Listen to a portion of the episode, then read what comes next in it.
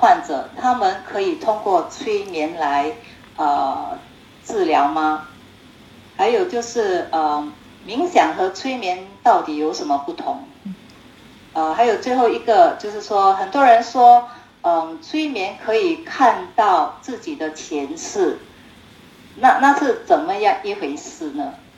我来回答一下，第一个那个呃，精神官能症可不可以用催眠治疗？哦，其实催眠的治疗它并没有太多的限制，并没有太多的限制哦，就是说只要呃你能够有让自己安静放松的能力哦，甚至你也不用太会放松，因为其实很多像呃焦虑啊、忧郁的人，他们并不是真的很能够放松哦，那那也不要紧哦，也不要紧哦，但你能够让自己，比如说闭上眼睛哦，然后有跟自己相处的能力，然后你可以去。在你的脑海里面有一些想象的能力，我觉得这样子就可以做做疗愈了哈。因为像刚汤老师讲哦，其实，在呃我们潜意识下面，它就像一个仓库，好，常常精神官能症的人，他是里面有一些仓库的东西，他没有整理好，哦，他可能有伤在里面，或者我们讲有一些过去的呃经验造成的 bug，好，让这个 bug 一直现在影响到现在的自己。好，那我们借由催眠去协助他整理潜意识里面的这一些呃这些东西，哈，甚至帮助他把正向的力量发挥出来，哦，所以精神官能症是可以的，哈，但是大概有一些限制，比如说有一些人如果他真的呃呃他的思绪是过度混乱的，或者是他如果有一些幻觉的妄想的，哦，那这一种可能暂时不适合，哦，但是当他稳定下来之后呢，我觉得还是可以做的哈，因为我我跟汤老师在催眠咨商的时候，大概各式各样的挑战都有遇过哈。一般觉得比较不好催眠的，那我们都还是尽量想办法哈，能够去跟他潜意识做连接，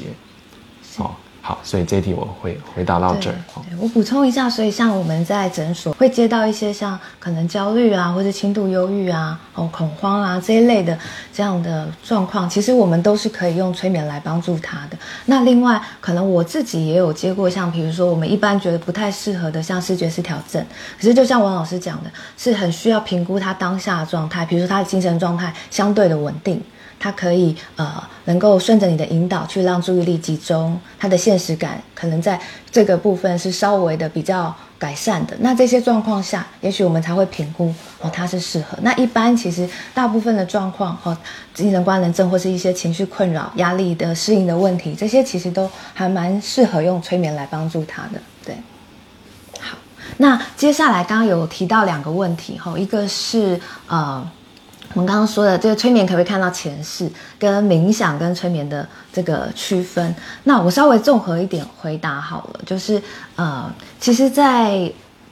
我知道啦，就是很多人一开始在对催眠有兴趣，都是因为可能听到像前世今生这样的主题，所以很多有一些人来做催眠之上的时候，也会很希望是可以看到前世。那其实以赛斯心法的观点，那每一个人都是会有这个转世的经验，那你可以透过转世的经验去了解哦你今生的一些议题。那呃，在这个里面，其实真的如果在呃催眠中。其实都会看到一些，也许是跟你现在这一世不太一样的画面。比如说，在你也许看到在不同的国家，哦，在可能不同的地点，甚至是不同年龄的你。我觉得在判定到底，呃，我觉得先跳出这个，这到底是不是真的，或有没有看到，但是去收到这个潜意识给你的讯息，就是这些潜意识画面，当它在催眠中出现的时候，一定是要传达给你一些资讯的。哦，去让你了解一些事情的，所以在先跳过这个到底是不是真的，或是我有没有看到，而是当你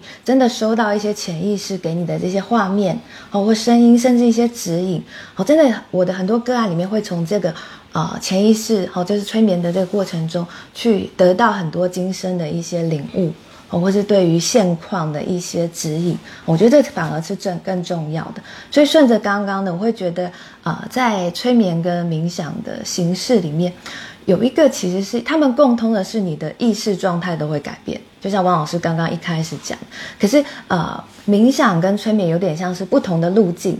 来让你的意识状态改变。那催眠会更有是它比较会有一些主题式或是聚焦式的。或是顺着这个个案，我们来量身设计一些催眠的流程，好来帮助这个个案。那我想这个会是呃催眠跟可能团冥想比较不一样的部分。